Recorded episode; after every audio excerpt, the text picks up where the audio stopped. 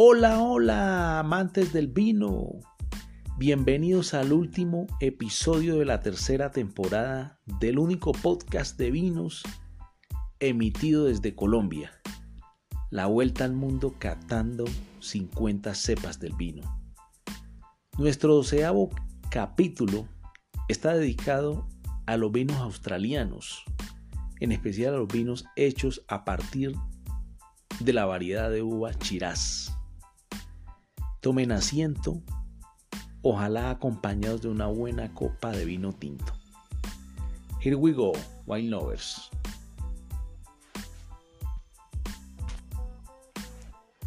Me atrevo a decir que muchos de nuestros amantes del vino se sorprenderán al oír que el país de los canguros, el país de los casi 8 millones de kilómetros cuadrados, es potencia mundial en producir vinos. Y de vinos excepcionales y de gran valúa y de reconocimiento mundial.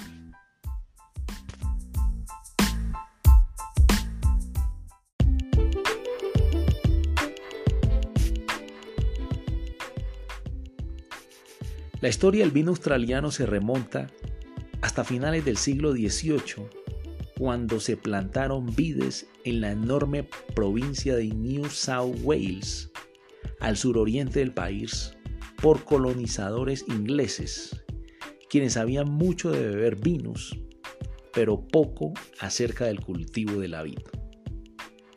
Las vides que ellos plantaron fueron portainjertos de variedades europeas traídas desde Sudáfrica, donde los barcos hacían escala por provisiones en ruta a Australia.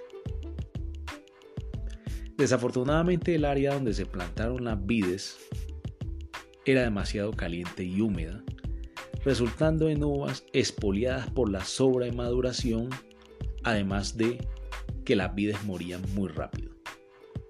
Como consecuencia, los primeros colonizadores se fueron moviendo más al interior de la geografía australiana, exactamente al valle del Hunter, donde las vides tuvieron un mejor crecimiento. Con la llegada de más inmigrantes entre los años 1850 y 1870, los viñedos empezaron a florecer. Australia tampoco fue inmune a la peste de la filoxera y en 1877 en el estado de Victoria se descubrió la plaga, proliferándose a algunas áreas vitivinícolas del país. Un siglo después, desde 1970, una nueva era vitivinícola floreció en Australia. Nuevas técnicas de producción, modernas tecnologías, en fin, una nueva economía alrededor del vino se forjó en Australia. He estado leyendo estadísticas de los entes australianos que agremian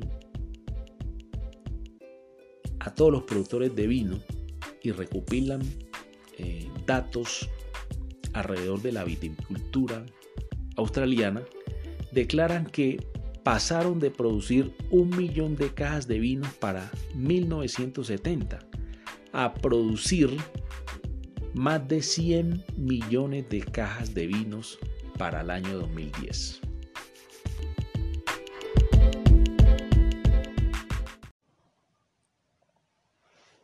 Australia se ranquea séptimo entre los países productores de vinos mundialmente, con 170 mil hectáreas plantadas para la siembra de muchas variedades de uvas y que se encuentran esparcidas en tres grandes regiones vitivinícolas, ubicadas al suroeste, al sur y al suroeste. Pues bien, déjenme hablarles un poquito de esas tres regiones vinícolas de Australia. El extremo suroeste, a 4.800 kilómetros del oriente australiano, se encuentra la región occidental con su gran capital de Perth y subdividida en distritos vinícolas. Los más reconocidos son Margaret River, Great Southern Region, Pemberton, Perth Hills y el Valle de Swan.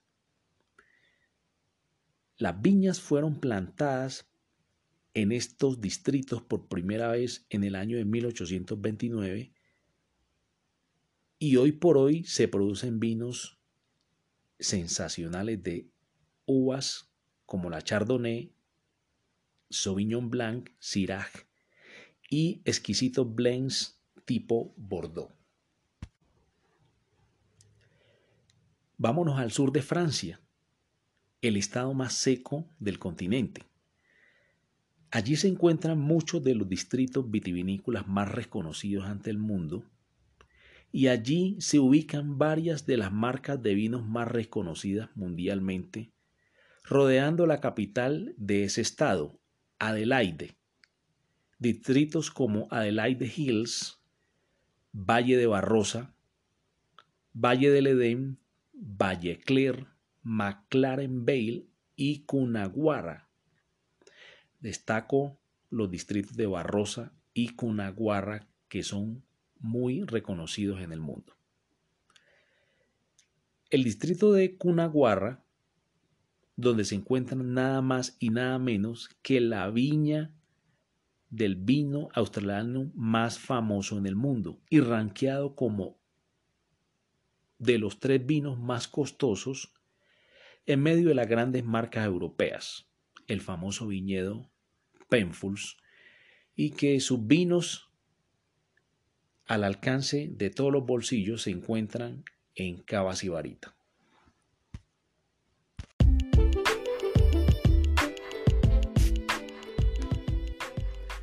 Pero vámonos al suroeste, también una de las grandes regiones vitivinícolas australianas más reconocidas en el mundo está dividido en dos grandes estados vinícolas.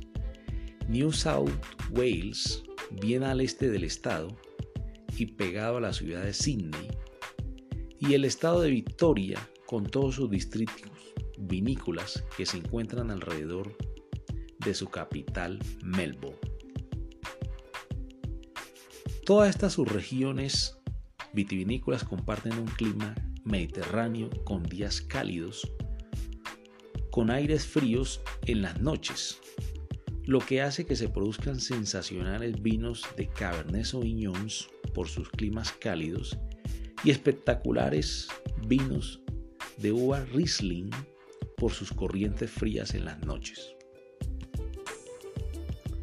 Pero hablemos un poco de la subregión estado de South Wales, que es el segundo estado en producción de vinos después del estado del sur de Australia, especialmente en el distrito del Valle de Hunter, donde por primera vez se plantaron vides y cuyo terroir es único porque está pegado a la línea del Ecuador, lo que resulta en, en unas condiciones climáticas únicas influenciadas por las corrientes cálidas del océano que vienen desde los trópicos son los vinos de la variedad de uva semillón de marcas como Macwillans y Tyrrells, los más famosos de esta subregión. Y el estado de Victoria, el más pequeño de Australia en producción de vinos, pero que posee casi mil productores de vinos que están divididos en docenas de distritos vitivinícolas con diferentes tipos de microclimas y suelos gracias a los varios terrenos montañosos y muchas colinas. Se destacan allí los distritos de Yarra Valley, Geelong y la península Mornington, donde se producen fantásticos chardonnays y chirás.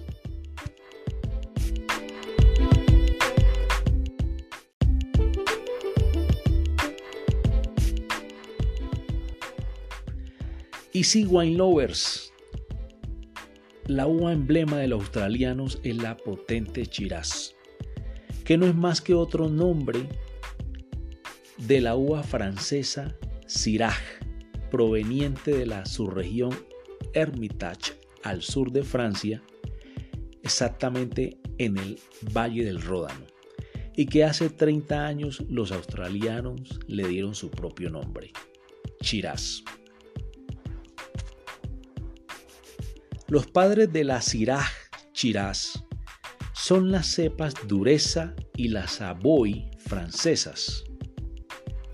La Shiraz hecha vino es potente, exuberante en aromas, sobre todo a pimientas negras, cafés, ahumados y moras. Es de color púrpura profundo, de sabores intensos y baja en dulzor, de acidez media, de taninos y alcohol medio altos y de gran cuerpo. Es de destacar los vinos fortificados hechos en Barrosa Valley, al sur de Australia. Son fabulosos. Muchas marcas son notables ante el mundo. Marcas como Henschke's, Yalumba, Jim Barry, Kilikanum y la que nunca sale de las primeros cinco casillas de las 50 marcas más admiradas del mundo del vino. La famosa Penfolds que ya les había mencionado antes, con sus espectaculares vinos de Chiraz.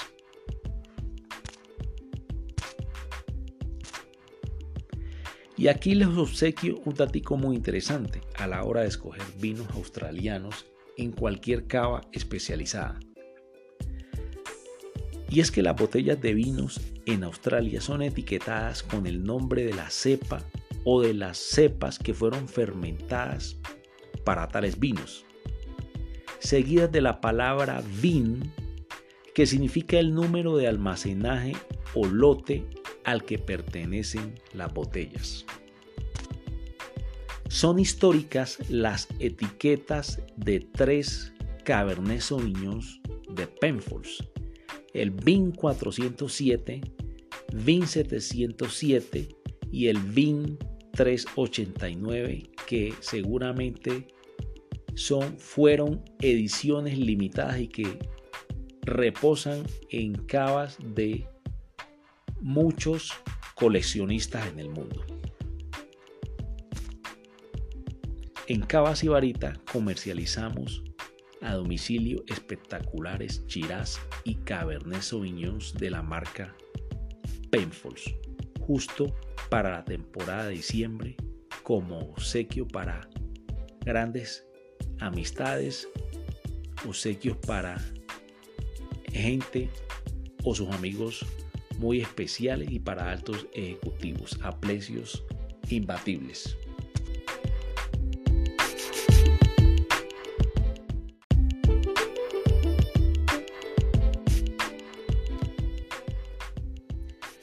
My dear wine fans, we have reached the end. I wish you a good end of this year 2020, drinking a lot of wine. My wine lovers, I thank you with all my heart for having reproduced this and all the three seasons episodes of La Vuelta al Mundo Catando 50 Cepas del Vino podcast. And don't forget that wine is health and wisdom. Many blessings for all of you. Bye bye.